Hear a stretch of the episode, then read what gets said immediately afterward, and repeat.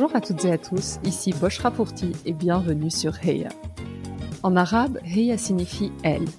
C'est parce que ce mot n'est pas suffisamment utilisé pour parler de réussite et d'ambition féminine que j'ai décidé de lancer ce podcast.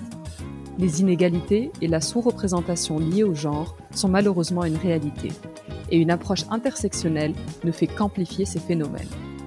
Chaque épisode est une conversation où j'invite une femme de culture arabe à venir partager son histoire et évoquer sa réussite. Mes invités ont toutes des backgrounds et trajectoires différentes. Elles sont journalistes, entrepreneurs, écrivaines, artistes ou encore médecins, et vous serez, je l'espère, inspirés par leur réussite. L'objectif de ce podcast est double. Tout d'abord, promouvoir une image différente de la femme arabe en mettant en lumière ses parcours exceptionnels mais aussi aider les plus jeunes ou celles en quête de renouveau à trouver des rôles modèles et ambitionner leur avenir. Ma conviction ultime est que la seule manière d'y croire, c'est de le voir, ou en l'occurrence d'entendre. Si ce podcast vous plaît, je vous invite à prendre quelques minutes pour le noter 5 étoiles sur iTunes ou Apple Podcast. C'est la meilleure manière de le soutenir. Sans plus attendre, je vous laisse découvrir notre invité du jour. Cette semaine, je suis ravie de partager ma conversation avec Sarah Elkoya Ali, Global Manager au sein du département Visual Merchandising chez Christian Dior. Dans cet épisode, Sarah retrace son enfance et l'éducation stricte mais pleine d'amour qu'elle a reçue. Elle évoque ce lien fort qui la lie à son papa, ainsi que l'admiration qu'elle lui porte. Elle relate sa rencontre avec Jean-Paul Gaultier à l'âge de 9 ans et sa découverte plus tard du monde de la mode. Elle revient sur son parcours et ses expériences au sein de différentes maisons de luxe.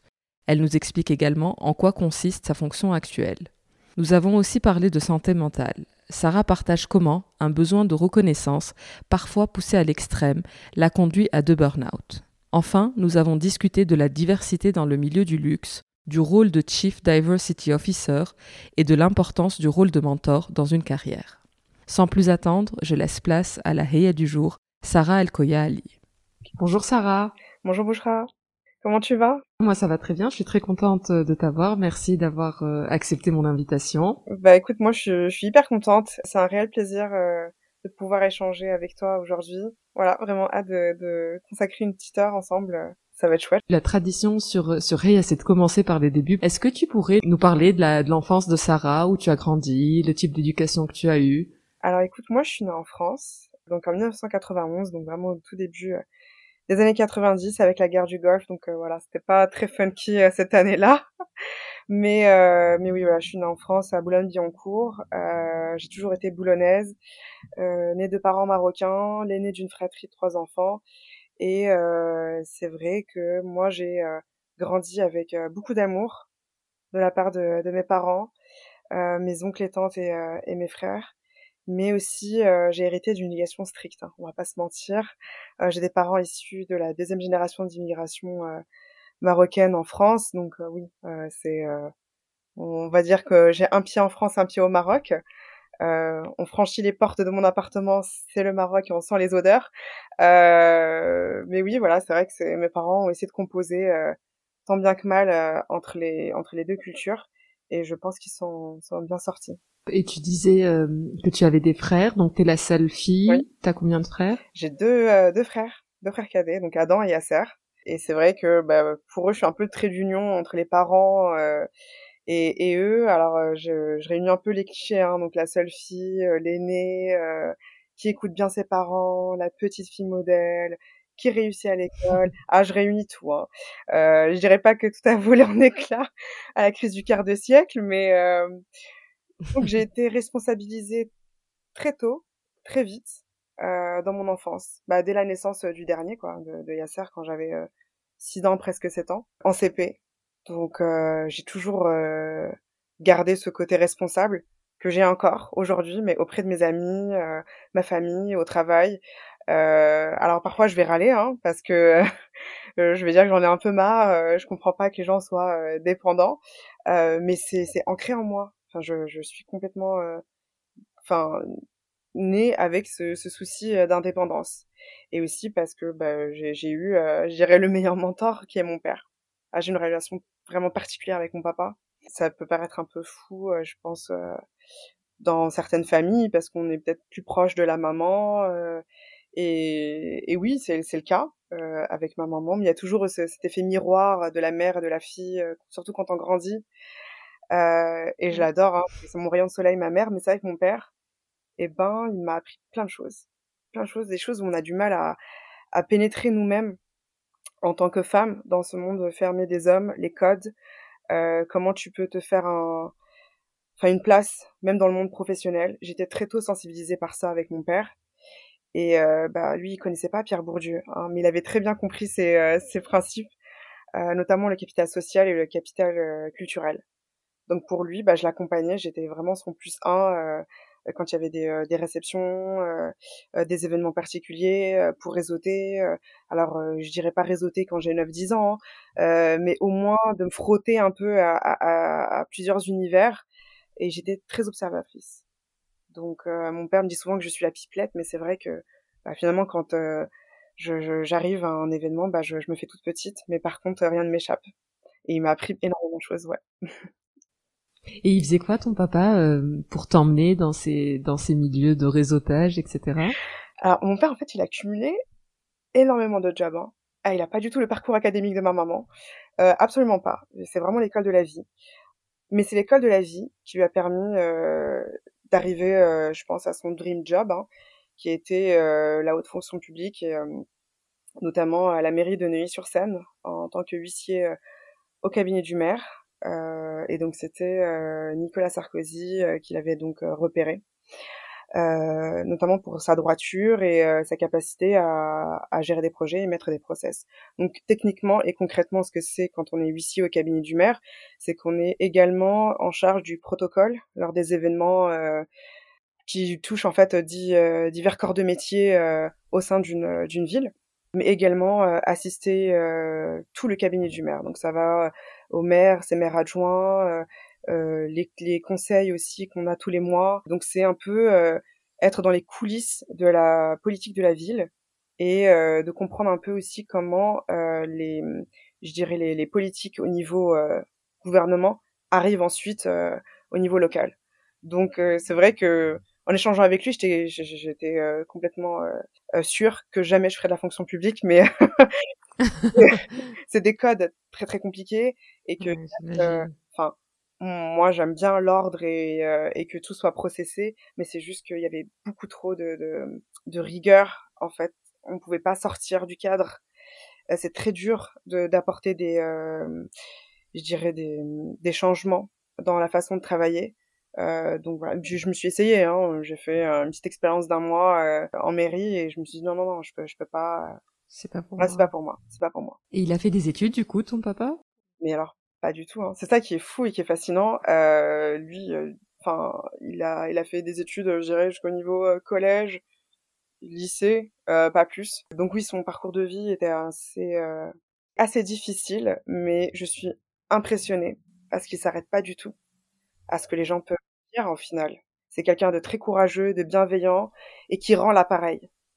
C'est une personne qui va jamais attendre d'une autre personne même s'il a, il lui a rendu service. Et pour moi, c'est euh, c'est le plus haut degré de la générosité, en fait, la générosité d'âme. Et euh, étant croyante, bah pour moi, c'est encore plus de signification euh, de d'avoir ce cette, enfin, cette façon de penser et euh, et de pouvoir échanger avec une personne qui certes euh, sort de l'ENA ou euh, ou d'une grande école de commerce, aucun problème. Et les gens sont touchés aussi. Enfin, il a des, des contacts, c'est c'est hallucinant. Enfin, je vous dis. C'est génial. Ouais, Et euh, il m'a tout inculqué. Et du coup, ça me ramène un peu à, mon autre question, et je suis toujours euh, intéressée quand c'est des, des, fratries où il y a essentiellement des frères. Donc, il n'y avait pas vraiment de, différence entre toi et tes frères. Il n'y avait pas euh, d'handicap entre guillemets pour toi, étant du genre féminin, euh, à pouvoir accomplir, faire ce que tu as envie de par ce que ton papa te reflétait? Non, ils nous ont éduqués quand même de la même façon. Alors, je vais nuancer aussi mon propos dans, le sens où on nous éduquait de la même façon. Ça veut dire que pour eux, euh, les études, c'était indéniable. Il n'y avait pas de, de, négociation possible. Hein. Et pour eux, c'était peu importe ce qu'on allait choisir dans nos vies, du moment qu'on pouvait vraiment le faire avec sérieux et qu'on puisse le faire euh, jusqu'au bout. Pas d'interruption d'interruption d'études, c'était pas c'était pas possible, sachant que c'est des études payantes après le bac. Donc clairement, mes parents tenaient le même discours pour mes pour mes frères. Mais après, c'est mentir de dire que mes parents nous éduquaient tous de la même façon. Enfin, au final, je reste une femme et il y a certaines choses, je dirais, porte close à la maison où bien évidemment on nous replace à, à notre place de, de femme, femme maghrébine. Mais je l'ai pas vécu difficilement parce que c'était aussi un plaisir pour moi. Ça me rattache à beaucoup de souvenirs. Donc je prends un exemple, c'est la cuisine. Et moi mon rituel c'est de préparer Ramadan. Ramadan pour moi, deux semaines avant, je ne prévois rien du tout un week-end c'est que je prépare, je suis bakia, donc um selon les régions. C'est euh, vraiment nos, gâteaux euh, fétiches à base de miel avec ma mère et euh, pour moi, mais jusqu'à enfin, maintenant, 31 ans, je le fais. Et c'est marrant, donc très jeune, c'est quelque chose euh, avec laquelle tu étais ok, tu n'as pas eu ta phase de rébellion euh, ou euh, non Alors j'ai pas eu une phase de rébellion là-dessus, c'était un tout général. C'était à mes 25 ans, la fameuse crise du quart de siècle, parce qu'en plus je trouve ça drôle quand j'étais au collège, on, en cours de SVT, on parlait des, euh, ça m'a franchement marqué, de la crise d'adolescence. Et puis moi, je regardais mes, euh, mes amis, je me dis, quoi vous parlez, mais ça va pas. Trop bien. On est chez parents, on paye rien. Sarah, t'as pas d'argent de poche? Non, j'en ai pas, mais quand je vais acheter un truc, on me dit, on me dit ok. Parce qu'en fait, à côté, tout s'alignait. J'étudiais bien, j'étais première de la classe. Euh, bon, bah, quand il fallait faire son shopping, je négociais même pas le prix. C'était ok, on y va. Bon, bien sûr, mes parents vont pas me dire, tu prends un sac de je ne sais combien. Bien sûr. bien sûr, mais à 25 ans, et c'est ça marquait en fait l'année de ma petite traversée du désert, professionnellement parlant. C'est là que j'ai un peu remis euh, petit à petit en cause euh, bah, certaines façons euh, dans la manière d'éduquer. J'étais pas vraiment en phase. Non pas que mes parents soient fermés, mes parents sont, sont très ouverts. Hein, c'est pas le, le, problème. Sortir, c'était pas un problème. J'ai vécu seule euh, deux ans à Bordeaux, euh, presque cinq mois en Chine. Enfin, il n'y a jamais eu de soucis. C'était un déchirement pour ma mère, bien évidemment parce que c'est un de ses enfants qui quitte le nid. Mais euh, pour moi, euh, c'était un peu ça, ça commençait à, à, me peser parce que ma mère, surtout, en fait, elle, euh, elle, veut, elle, va jamais l'admettre. Mais donc j'espère qu'elle va pas vraiment l'écouter. Mais ce podcast, au pire, c'est pas grave, elle le sait déjà. Mais c'est vrai que c'est par effet miroir. En échangeant avec d'autres personnes aussi du même âge qu'elle, il y a toujours ce côté de comparaison de jeunes filles Qu'est-ce que les autres vont dire Qu'est-ce vont dire Mais pourquoi? Elle se casse la tête à étudier euh, aussi longtemps? Mais pourquoi elle veut aller dans le luxe? Il y a personne dans la famille qui euh, va faire ce job-là, puis ça paye pas très bien. On va revenir à ça si, tu, si ça t'embête pas, Sarah. Je, voulais savoir, et on était sur la petite Sarah, à quoi elle rêvait à ce moment-là? Euh, J'imagine que le luxe est venu probablement un peu plus tard, ou peut-être pas. À quoi tu rêvais enfant? Est-ce qu'il y avait un métier déjà qui te qui t'intéressait, qui t'intriguait, qui, qui te faisait de l'œil? Bah, Quand j'étais petite, je voulais être archéologue. Vraiment. Parce que l'histoire, c'est, ma matière préférée, ça restera toujours ma matière préférée. C'est là où j'ai excellé à chaque fois et sans difficulté. Et aussi parce que j'ai la chance par ma maman de, de m'initier à pas mal de voyages, de visites dans les musées, faire pas mal d'expos. Donc euh, c'est quelque chose qui m'a toujours nourri et j'ai toujours, en fait, beaucoup d'attrait sur ce qui s'est passé avant pour, pour me nourrir sur l'instant présent et, euh, et au futur. Alors les gens vont toujours se projeter vers le futur. Moi non, c'était le, le passé. J'adorais les histoires, l'histoire de famille, euh, demander à ma grand-mère. Est-ce que c'est connaître son histoire aussi, tes ancêtres qui ont qui, qui sont nés et qui habitent certains euh, dans un autre pays, un autre continent? Tout à fait, tout à fait. Donc c'est toujours de, de piocher un peu euh, ce qui se passait. Mais euh, moi, la mode, elle est, elle est arrivée très tôt dans ma vie, au final, à 9 ans. Ah ouais? Ouais, histoire euh, assez fascinante, je dirais, parce que quand j'allais au Maroc, on n'allait pas tous les ans, parce qu'on alternait. On faisait une année une, une région de France euh, l'été, et une autre année, on allait au Maroc. C'était important pour mes parents de, de bien maîtriser euh, la connaissance de, des deux pays, et pas uniquement Paris, Rabat ou Casablanca. Et c'est vrai que, du coup, à, à mes 9 ans, bah, j'ai accompagné mon père, en fait, à un événement dans le cadre du temps du Maroc.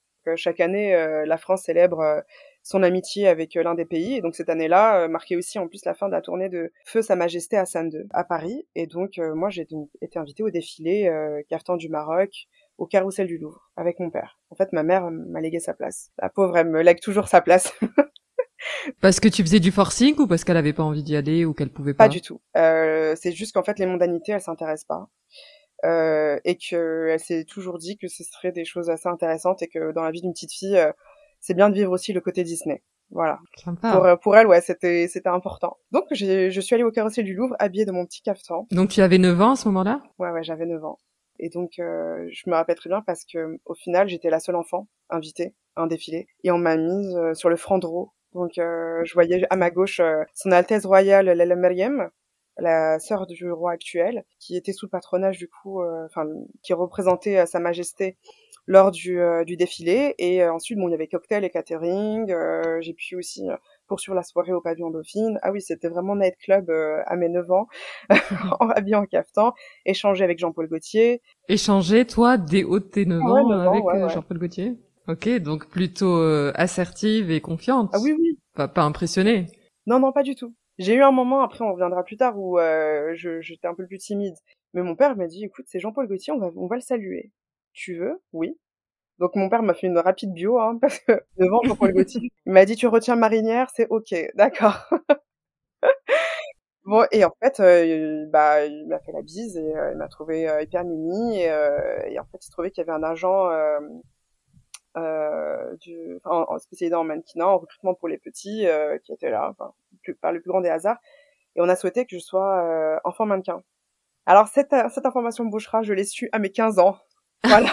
ça a été censuré, euh, mis sous scellé pour quelques ah, années. les parents, ils ont dit, ah non, le mannequinat, euh, pas du tout, en fait.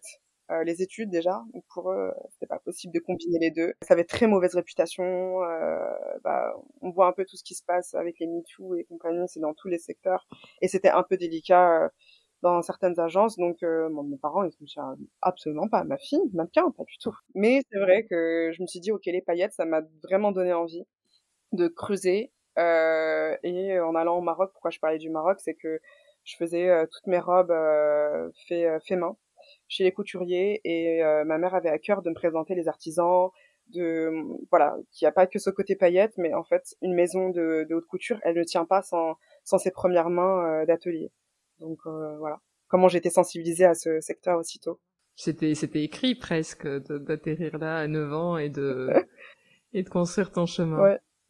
Et donc, suite à ça, l'anthropologie a été mise de côté. Est-ce que tu étais encore euh, sur les deux fronts ou est-ce que la mode et, le luxe ont pris un peu, un peu de l'avance sur euh, tes ambitions euh, futures? La mode et le secteur du luxe ont pris le, le dessus parce que j'avais nourri de plus en plus ma culture de ce secteur via des expos à Paris ou quand je voyageais. Donc vraiment, je creusais à fond, je disais certaines biographies, je connaissais les codes de la plupart des maisons de haute couture parisienne, donc vraiment je suivais à fond les défilés aussi. je les, je les suivais. bah à l'époque, on n'avait pas Instagram, mais bon, on avait la mode, la mode, la mode sur Paris Première. moi, je jurais que par ça tous les samedis matins euh, avec Alexandra Golovanov. Et je me suis posé quand même la question quand je suis arrivée en seconde, fin seconde, un peu sur mon avenir. Est-ce que bah, j'allais euh, tenter Sciences Po, finalement revenir euh, sur le côté, euh, je dirais, histoire euh, via via les études politiques ou faire des classes préparatoires et intégrer une grande école de commerce. J'avais beaucoup beaucoup hésité. Hein. Je me rappelle très bien entre ma seconde et ma première parce que je savais qu'il fallait que je prépare l'après bac et comment la décision a été prise? Alors mon père voulait plus que je fasse médecine parce que lui c'était son plus grand regret dans la vie. Ma mère c'était fallait que je fasse soit Sciences Po soit Dauphine et parce qu'elle savait qu'en faisant classe préparatoire j'allais quitter le nid euh, si j'avais pas les parisiennes. Donc pour elle c'était un peu dur. Elle va jamais, elle aurait jamais dit non, ça c'est sûr. Parce que pour nous, euh, les études, c'était euh, vraiment le passeport de la vie, euh, mais du côté paternel comme maternel. Et euh, même dans ma famille, on m'a dit bon bah de toute façon c'est Sarah. Hein. On savait qu'elle voulait, euh, elle est dans la mode et euh, et on rigole toujours parce qu'on me dit mais Sarah tu sais même pas coudre, tu sais même pas faire un ourlet. Tu es dans la mode et moi je leur dis mais attendez les gars c'est une affaire business aussi hein, la mode. Hein. C'est pas que les stylistes. Hein.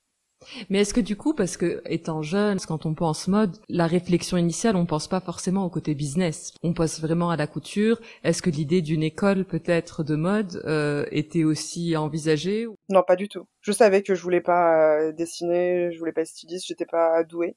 Par contre, là où j'étais douée, c'était euh, de conseiller mes amis sur euh, leurs petits projets. Alors bien sûr, c'est pas des projets euh, qui génèrent un chiffre d'affaires, mais disons que c'était plutôt de mettre en place des process, euh, même des projets dans des projets de, de cours. Et là, j'étais hyper douée et que je comprenais en fait euh, les gens. En fait, la mode, si tu veux, pour que je t'explique un peu plus, et pourquoi je voulais aller sur le côté business, c'est que en fait, la mode, je voyais comme le miroir de la société. C'est les humains qui me connectent par rapport à par rapport à ce secteur et et du coup je, je savais que j'allais finir dans une fonction marketing ou CRM, être proche du terrain. Donc euh, je me suis dit en fait, j'adore la mode, c'est vraiment un laboratoire. Bah je me demandais comment j'allais satisfaire les clients et qu'est-ce que j'allais leur proposer de nouveau pour qu'ils restent toujours là. C'était c'était plus ça. C'est fascinant. Est-ce que tu penses que faire partie de ce monde et cette volonté de faire partie euh, d'une maison de couture, et je pense que c'est arrivé relativement tôt, c'est aussi un peu une revanche sur peut-être euh, ton histoire, celle de tes grands-parents, de tes parents? Mais c'est trop drôle ce que tu dis, Bouchra. Parce qu'en fait, la première personne qui m'a parlé de ça, euh, avec ces mots similaires, c'était ma prof de lettres. En classe préparatoire, tu sais, on a hum, des phases d'entretien pour nous préparer au, au concours aux oraux en fait des concours des grandes écoles de commerce. Donc forcément, tu parles de ton projet euh, de carrière et pourquoi telle école ou, ou autre et euh, quelle fonction aussi. Et en fait, à partir du moment où, bah, un peu comme toi, je creusais un peu plus, hein, bien sûr, parce que c'était pour mes concours, euh, la mode, elle m'a dit, mais peut-être parce que vous êtes une fille issue de l'immigration, que vous ne vivez pas dans l'opulence et du coup vous aspirez à une vie meilleure, en gros, et d'augmenter votre capital économique. J'étais choquée. Je dis donc en fait, madame, vous avez résumé dix minutes de mon propos en je suis une fille désespérée, malheureuse et qui aspire à, voilà à accéder aux paillettes. Alors, je vais dire Bouchera, je vais nuancer parce que bien sûr, ça peut être une des raisons et euh, je je crache pas du tout. Euh, et c'est respectable. Respectable. Et, si tu relis euh, le livre Au bonheur des dames, bah, tu comprends que c'était aussi dans la phase de euh, la révolution industrielle avec euh, la montée euh, en croissance de la bourgeoisie. Donc pour moi, c'est pas absolument, c'est pas blâmable. Mais ce que je veux dire par là, en fait, et ce qui m'avait choqué profondément, c'est d'avoir pris mes origines ethniques. Oui, les avoir résumées. Et les avoir résumées en fait à ça et de pas m'avoir écouté parce qu'en fait, c'est certes une raison respectable, mais il y avait ma propre raison aussi. Et moi, en fait, c'est ma passion. Je suis dravée par la passion. Et du coup, donc, t'as fait prépa. Et t'es parti d'unifamilial, donc là on arrive un peu au tournant dont tu parlais euh, au début. Alors je quitte euh, mes euh, trois années en classe préparatoire à Nuit-sur-Seine, donc je pars pour Bordeaux. Anciennement appelé BEM, maintenant elle s'appelle Kedge, et donc j'y reste deux ans. Ensuite je fais une césure ici à Paris. Et là, ta maman, c'était le drame, parce que tu parlais de la difficulté qu'elle avait, comme toutes les mamans, hein, de voir sa petite fille, enfin sa, son aînée, son unique fille, euh, quitter le nid Bah en fait, je suis sa confidente, son amie, sa petite sœur. Euh, j'ai plusieurs casquettes, plusieurs rôles. Euh, c'est pour ça que c'est un peu dur aussi au niveau du poids, euh, au vu de ma place euh, dans la famille. Mais c'était aussi dur pour moi, hein, au final. Non, mais bien sûr. Je vais pas mentir, hein, j'avais ce désir de liberté, de, de, grandir d'un coup, d'avoir mon appartement. Je trouvais ça trop fou en fait de, de l'avoir. Et puis moi, j'étais confiante. Puis de toute façon, je sais comment gérer une maison. j'ai eu l'éducation pour. Il n'y a pas de problème. Et donc, euh, eux aussi, ils savaient. Mes parents, ils savaient ce qu'ils avaient envoyé. Enfin, j'aurais pas de surprise, mais c'est juste hmm. que, bah, forcément, euh, en fin de journée, euh, je les voyais pas euh, visuellement. Mais bon, je les avais tous les jours au téléphone. Mon père, non. C'était ça qui était assez drôle. Il avait les informations par ma mère, donc c'était très bien moi qui l'ai appelé, je lui dis bah tu m'as oublié. Euh, il dit non mais je sais que tout va bien, donc tout va bien. mais bon, je venais chaque vacances, donc ça, ça c'était cool. Et puis euh, un de mes frères euh, est venu me voir et ça j'ai adoré parce qu'en fait nos, nos liens se sont encore plus renforcés tous les deux. Et du coup, ta première expérience professionnelle, ça a été dans le milieu du luxe ou est-ce que ça a mis du temps avant d'arriver à avoir euh, un job dans, dans cette industrie-là? Euh, Non, non. C'était mon premier job terrain chez Chanel enfin mon premier job. Non, j'ai eu quand même un entre mes deux années de classe préparatoire à Avenue Montaigne euh, dans une boutique qui, euh, bah, qui n'existe plus ici à Paris, qui s'appelle Crisia, une maison italienne. Euh, c'est ce qui m'avait donné le pied à l'étrier ensuite. Il y avait beaucoup de passion, je pensais d'amour euh, lors des entretiens et j'ai été recrutée par Chanel pour faire trois mois de, de stage entre mon année bachelor et mon année master. Moi, c'était un petit court stage, donc tout le monde faisait du terrain pendant pendant cette période-là. Et j'étais à Paris au Galeries Lafayette. Et ça a été facile à avoir ce stage? Non, c'était pas c'était pas facile.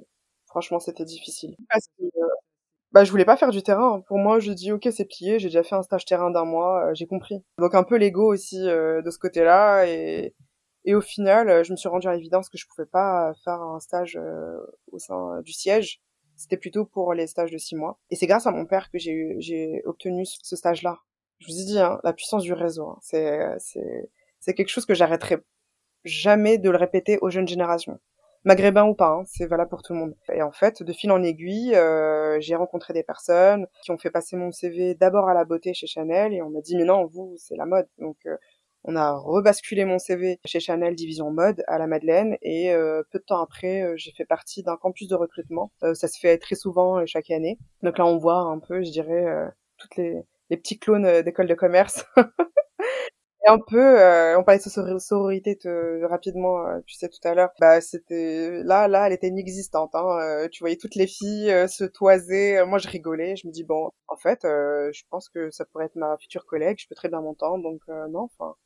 Et j'avais toujours ce côté aussi de fait de, ma de ma foi dire bah écoute bismillah tu donnes à fond et puis euh, liléha léha comme on dit chez nous donc donne à fond et tu verras. Et en fait, le, le soir même, on m'a appelé, on m'a dit, écoutez, euh, on adorait votre profil, on vous, on veut vous garder. Vous serez pas en, en flagship. J'étais un peu triste quand même.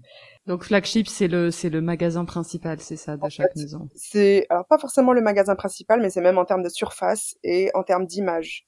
C'est les boutiques euh, qui sont les plus représentatives.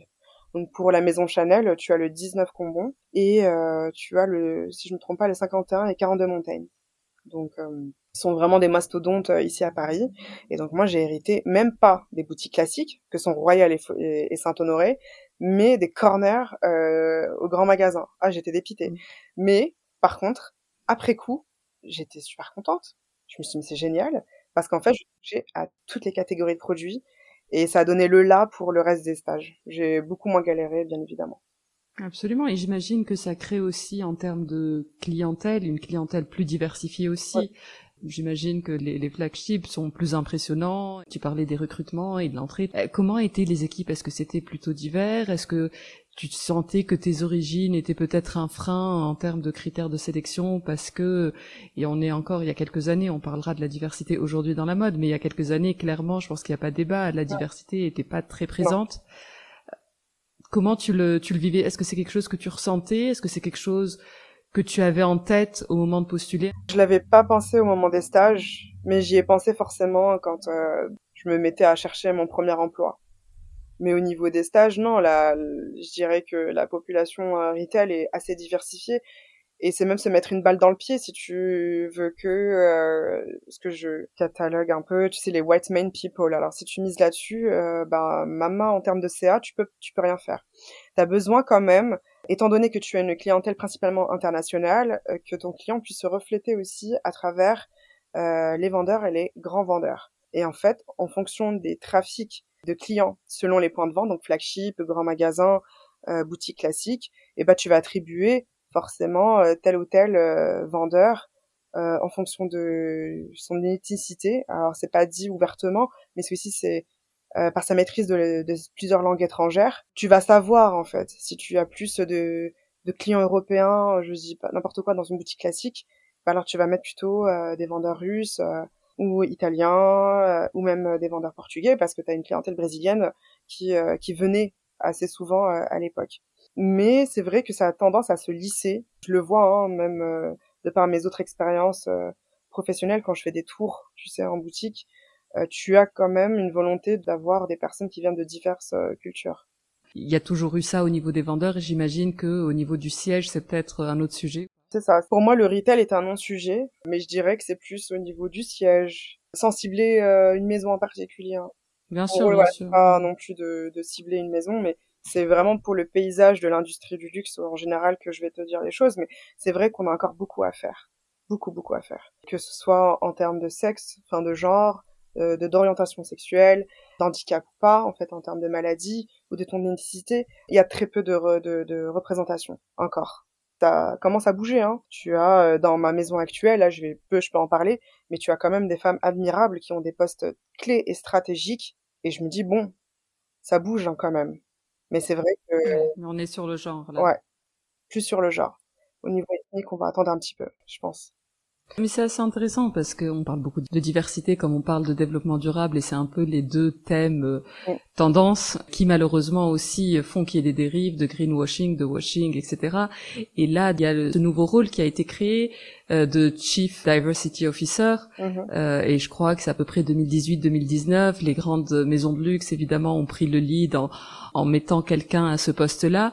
Est-ce que tu sens qu'il y a un tournant en ayant quelqu'un qui est responsable sur ces sur ces sujets-là? Est-ce que c'est c'est un poste et ça fait bien sur un organigramme d'avoir quelqu'un euh, qui, qui, gère ça? Après c'est vrai que ça fait pas très longtemps que j'y suis donc euh, je je vois pas encore vraiment euh, le, le grand tournant en tout cas au sein de ma maison.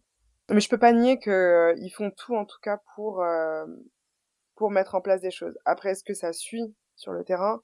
Je sais pas, j'ai pas encore en fait la vision, euh, tu sais, de, enfin, la vision en haut pour voir euh, ce qui se passe. Et je sais que, tu vois, nous, on a des, on a un pôle learning euh, qui est vraiment top. Hein. Donc, tu as des formations, tu as plein de choses pour tes collaborateurs selon en fait tes grades et ce qui permet aussi petit à petit de faire tes jumps au niveau de ton parcours professionnel. Et ça s'adresse à tout le monde. Mais c'est vrai que c'est biaisé un peu, tu vois, pour, euh, pour ma maison actuelle, parce que t'as quand même des femmes à des postes de direction. Donc déjà, en termes de genre, oui. Mais de maghrébine, euh, non. Non, enfin, pas ah non, et c'est d'autant plus compliqué en France parce que c'est des choses qui sont pas mesurées. C'est interdit par la loi de de faire euh, des, des statistiques sur sur ça. Donc je pense que c'est un peu ça arrange un peu tout le monde. Mais oui, la diversité, c'est pas que le genre. Après, il y a quand même eu des enfin des améliorations tu vois. Je pense à Nadia Douib tu sais qui a géré bah du coup les euh, les galeries Lafayette Champs-Élysées. Elle est à présent euh, à la tête de Paco Rabanne. Donc euh, il y a quand même des choses qui qui avancent. Plus peut-être dans les maisons indépendantes ou les maisons un peu plus discrètes je dirais que des maisons qui font partie des grands groupes. Donc je j'ose espérer que ça changera petit à petit. moi aussi, hein, je, rêvais d'être à la fin directrice marketing, euh, plutôt en CRM d'ailleurs, c'était ça ce que je voulais. Mais au final, je pense que je vais pas me diriger vers ça parce que j'ai plus envie d'aider les gens à dépasser les plafonds de verre. En fait, j'ai plus envie d'avoir cette posture de coach que de dirigeante, je dirais. Est-ce que tu peux nous parler de, de ton rôle actuel? Donc, tu travailles dans le visual merchandising.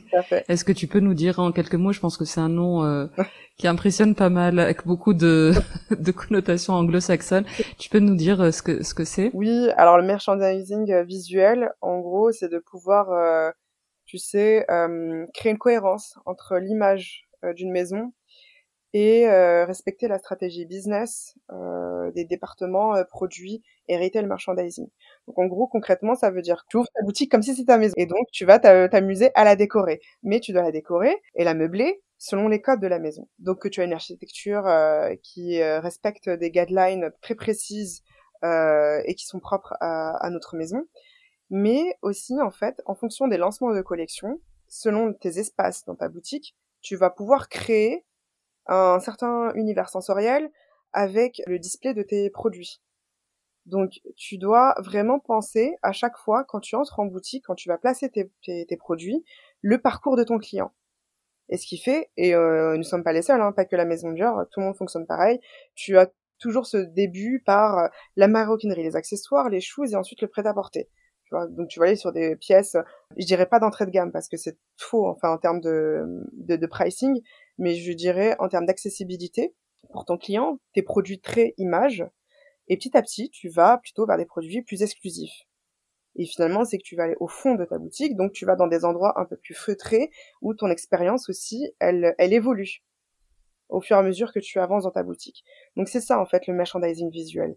Et c'est aussi proposer, euh, donc là je t'ai parlé plutôt de l'inside de ta boutique, mais tu as aussi euh, cette volonté de proposer des vitrines hyper impactantes en relation avec l'esprit du défilé. Donc là, euh, tu vois, en ce moment, on a Bon, c'est un peu hybride parce que du coup, on a nos vitrines euh, Christmas, mais les looks que tu vas voir sur tes mannequins reflètent euh, la collection croisière qui a défilé à Séville en juin dernier. Et tout part en fait de Maria Grazia, euh, qui est assez exceptionnelle.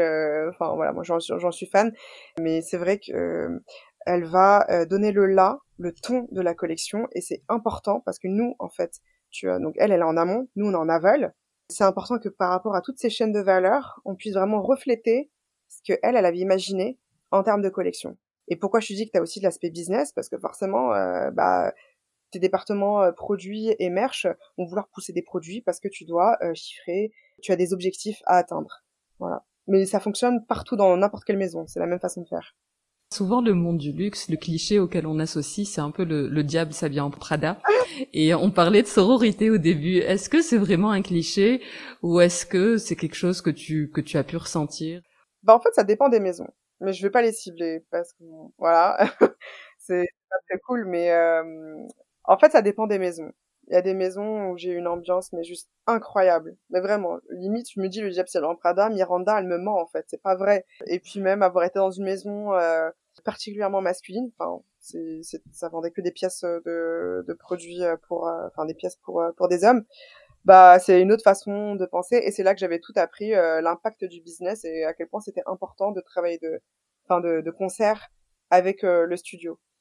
Mais euh, c'est de mentir que pour euh, voilà pour une certaine maison ou même euh, pour un autre groupe pour lequel j'ai travaillé bah le quotidien n'était pas aussi aussi simple quoi et en fait quand tu as été biberonné dans un univers complètement rempli d'amour où tu tu es vraiment traité comme un bisounours ah c'est dur. Ah c'est très très dur. Et en fait j'ai toujours ce côté un peu candide euh, naïf euh, de me dire mais comment les gens peuvent être comme ça? Enfin c'est pas possible. Enfin vraiment je le disais mais les gens devaient avoir un cœur noir où ils doivent être tristes dans leur vie. C'est pas possible d'être comme ça. Mais vraiment et c'est ça c'est en lien un peu avec ce que tu dis euh, tout à l'heure euh, sur le tournant dans ma vie entre mes 25 et mes 28 ans.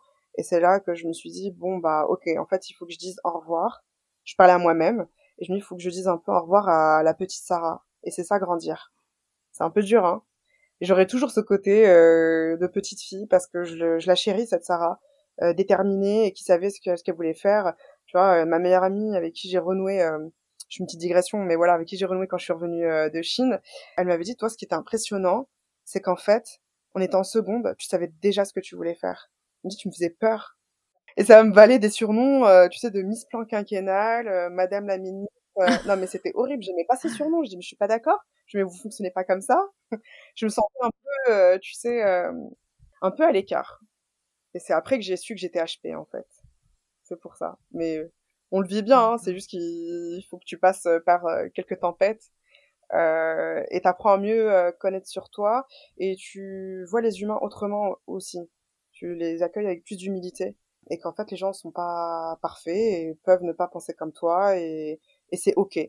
Et le but, c'est que tu arrives à des compromis. Encore aujourd'hui, hein, je, je, je, te dis pas, hein, euh, c'est pas chose aisée, hein, c'est très dur, hein, ce que ce que je vis au quotidien, mais j'apprends. Et euh, ma plus belle des reconnaissances, c'est au final que bah mes collaborateurs sont, je dirais pas contents de moi parce que ça fait très immature. Au final, on parle du, du travail, mais euh, qu'on voit que l'impact que j'ai amené depuis que je suis arrivée a du sens.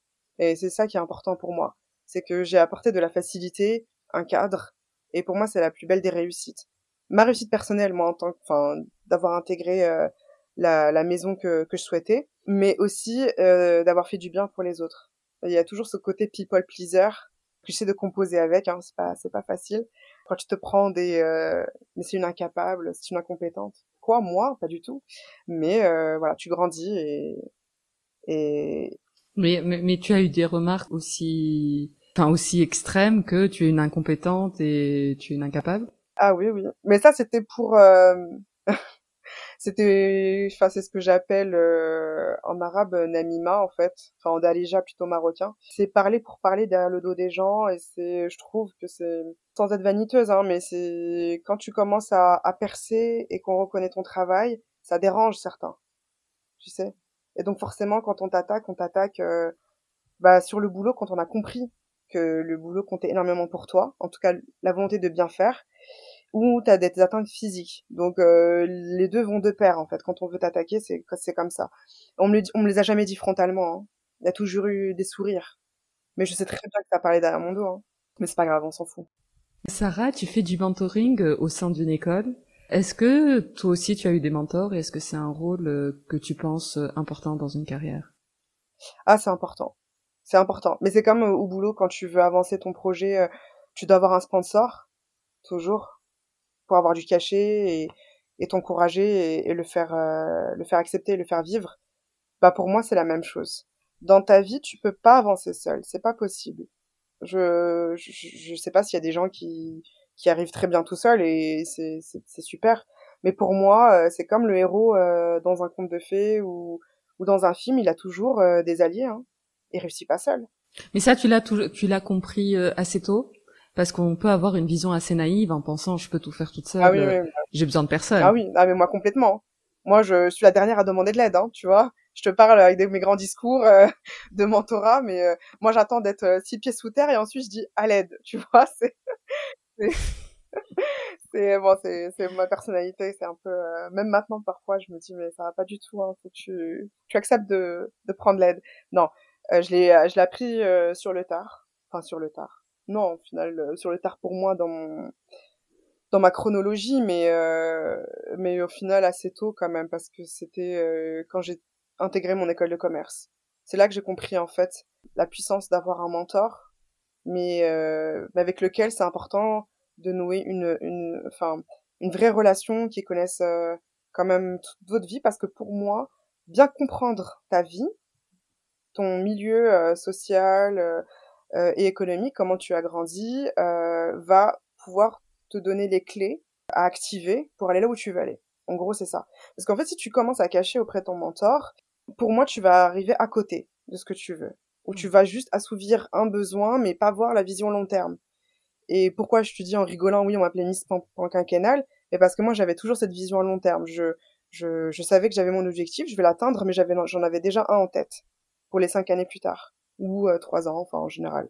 Et, euh, et quand je peux, bah oui, j'essaye de rendre l'appareil parce que j'aime j'aime bien euh, j'aime bien partager en fait mon parcours et donner des tips. Et c'est le si tu veux le premier le premier conseil que je donne à chaque fois, c'est de bien s'entourer, de croire en soi, de pas laisser les gens vous faire douter de vous.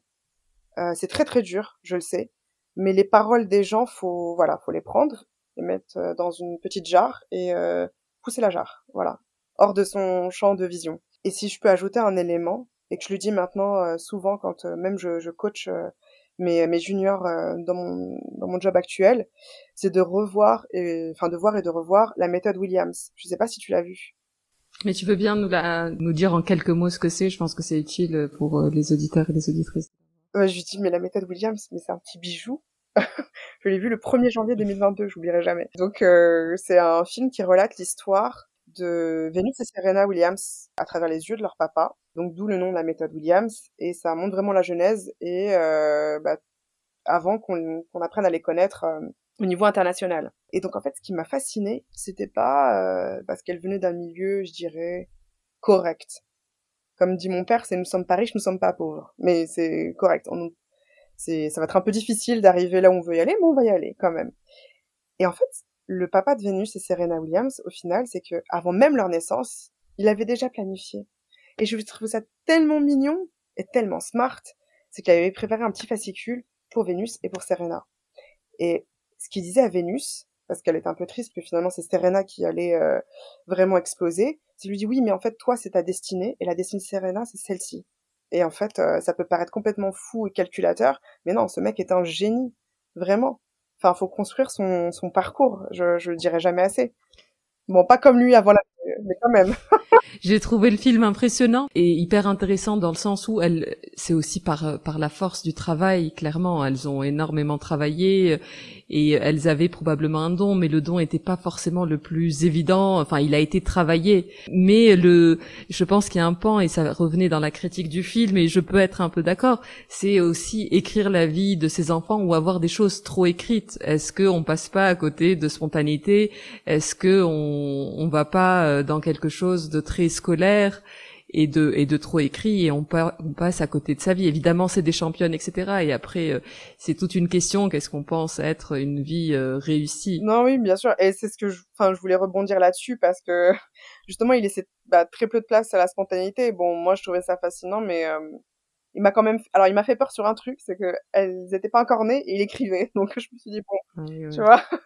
Là, c'était un peu too much. C'est ça. Et après, quand t'es, euh, bon, après, quand t'es pratiquante et, croyante, euh, tu te dis, bon, c'est Dieu qui donne. Donc, forcément, euh, alors j'y croyais, mais j'ai encore plus cru dans mes années de désert où je me dis ok alors peu importe ce que tu avais planifié et ça c'est vrai tu vois c'est pour ça que je dis Bouchra euh, faut nuancer quand même sa vie hein. moi je, je, planifiais tout et là je me suis pris d'un revers de la main en plein dans la figure à mes 25 ans c'était dur hein.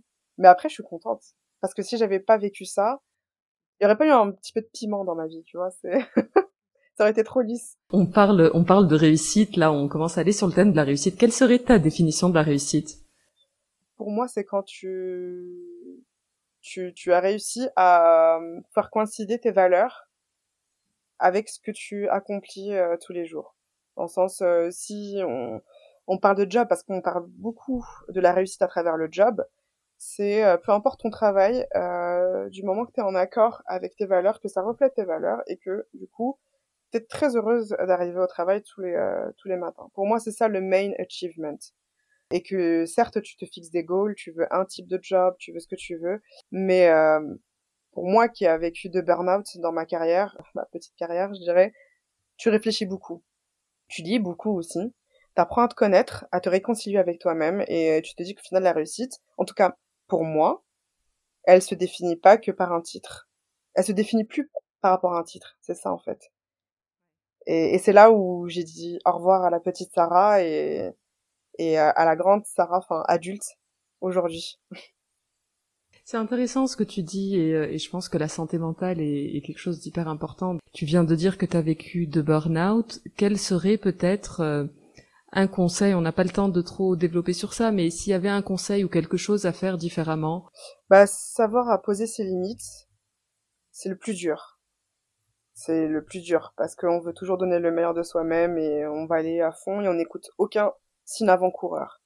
Parce qu'il y a une volonté euh, d'avoir une certaine reconnaissance. Donc en fait, on est piégé par ça.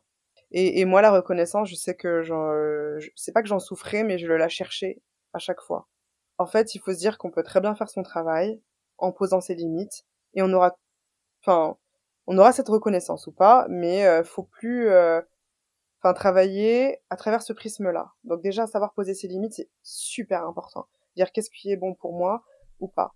Pour se, se mettre en priorité. C'est ça. En fait, être sa priorité. Et c'est soi et only euh, soi. Enfin, je dirais, il y, a, que ça. Et aussi la santé, mais physique. Alors là, c'est quand euh, vous avez vos premiers signes, ça je vous le dis, parce que je m'étais pas écoutée, et je me suis écoutée quand je me suis écroulée, en fait. Les signes, c'est euh, au niveau de, de votre sommeil, c'est comment vous levez le matin, c'est vos humeurs, vos contrariétés, vos anxiétés. Ça dépend en fait parce que parfois il y a des, euh, je dirais des maladies silencieuses que vous pouvez avoir. Ça se matérialise de façon différente selon euh, un tout à chacun. Moi c'était le cœur par exemple, donc euh, j'aurais dû l'écouter quand j'avais très mal au cœur. Voilà, donc ça peut être les os aussi. Ça parle d'une certaine tension et je crois qu'il y a un livre aussi qui dit euh, bon, on n'a pas le temps si tu veux aujourd'hui, mais il faudrait que je retrouve.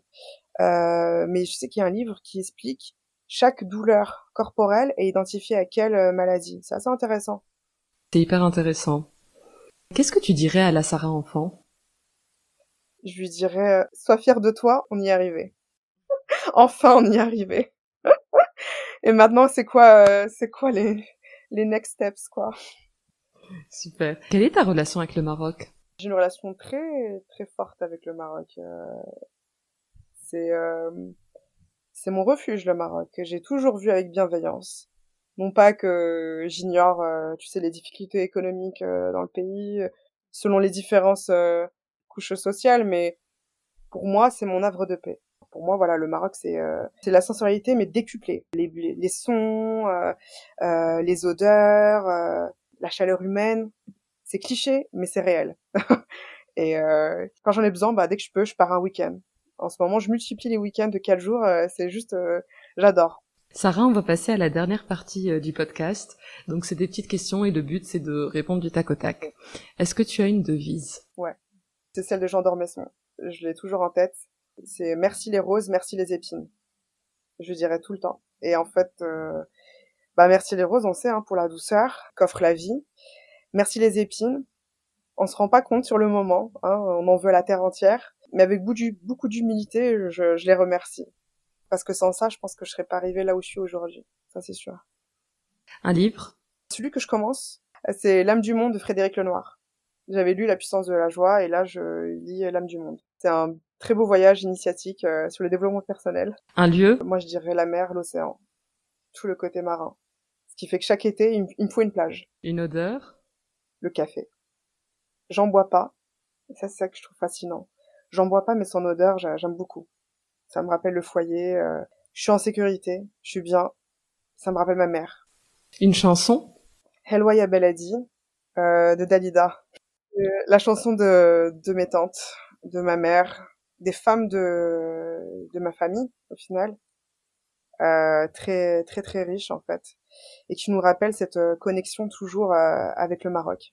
Une femme que tu me recommanderais euh, d'inviter sur le podcast? Pas mal de femmes, hein franchement, non. Mais je dirais Nada Bargashi. J'ai pas eu l'occasion d'en parler aujourd'hui. C'est la fondatrice de Vera, qui est une application de style dressing virtuel donc euh, en fonction de, de ton style vestimentaire et de ta météo et qui t'accompagne en fait au quotidien.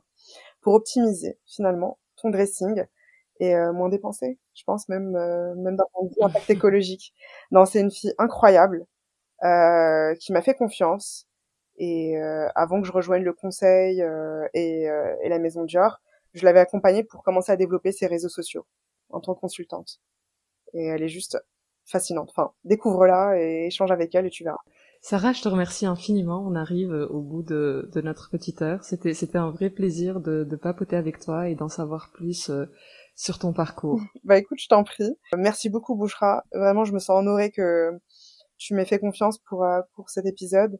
Et euh, j'espère en tout cas que ça pourra aider tes auditrices et, et qu'elles n'hésitent pas aussi à me contacter parce que bon, faut, faut continuer. Enfin, la sororité, comme tu dis, bah, c'est aussi euh, dans les coulisses et, euh, et, derrière le podcast. Absolument. Et je mettrai tous tes, enfin ton lien LinkedIn. Enfin, tu me diras les, les liens qu'il faudrait que j'utilise, mais je les mets toujours euh, dans les notes comme ça. Elles peuvent interagir directement et, et créer, euh, le réseau, demander conseil et, et, faire en sorte que cette communauté grandisse. Ça marche. Avec grand plaisir. À très bientôt, Sarah. Je te remercie infiniment. Merci. À bientôt. Cet épisode de Heya est maintenant terminé. Je vous remercie sincèrement de l'avoir écouté jusqu'au bout, ce qui j'espère veut dire que vous l'avez apprécié. N'hésitez pas à le partager autour de vous, avec des amis ou sur les réseaux sociaux, c'est ce qui permet au podcast de grandir. Vous pouvez aussi le noter 5 étoiles et me laisser un petit commentaire, c'est un vrai plaisir de les lire. Si vous avez des questions ou voulez me suggérer une invitée, n'hésitez pas à me contacter sur la page Instagram Heya underscore podcast. À très bientôt.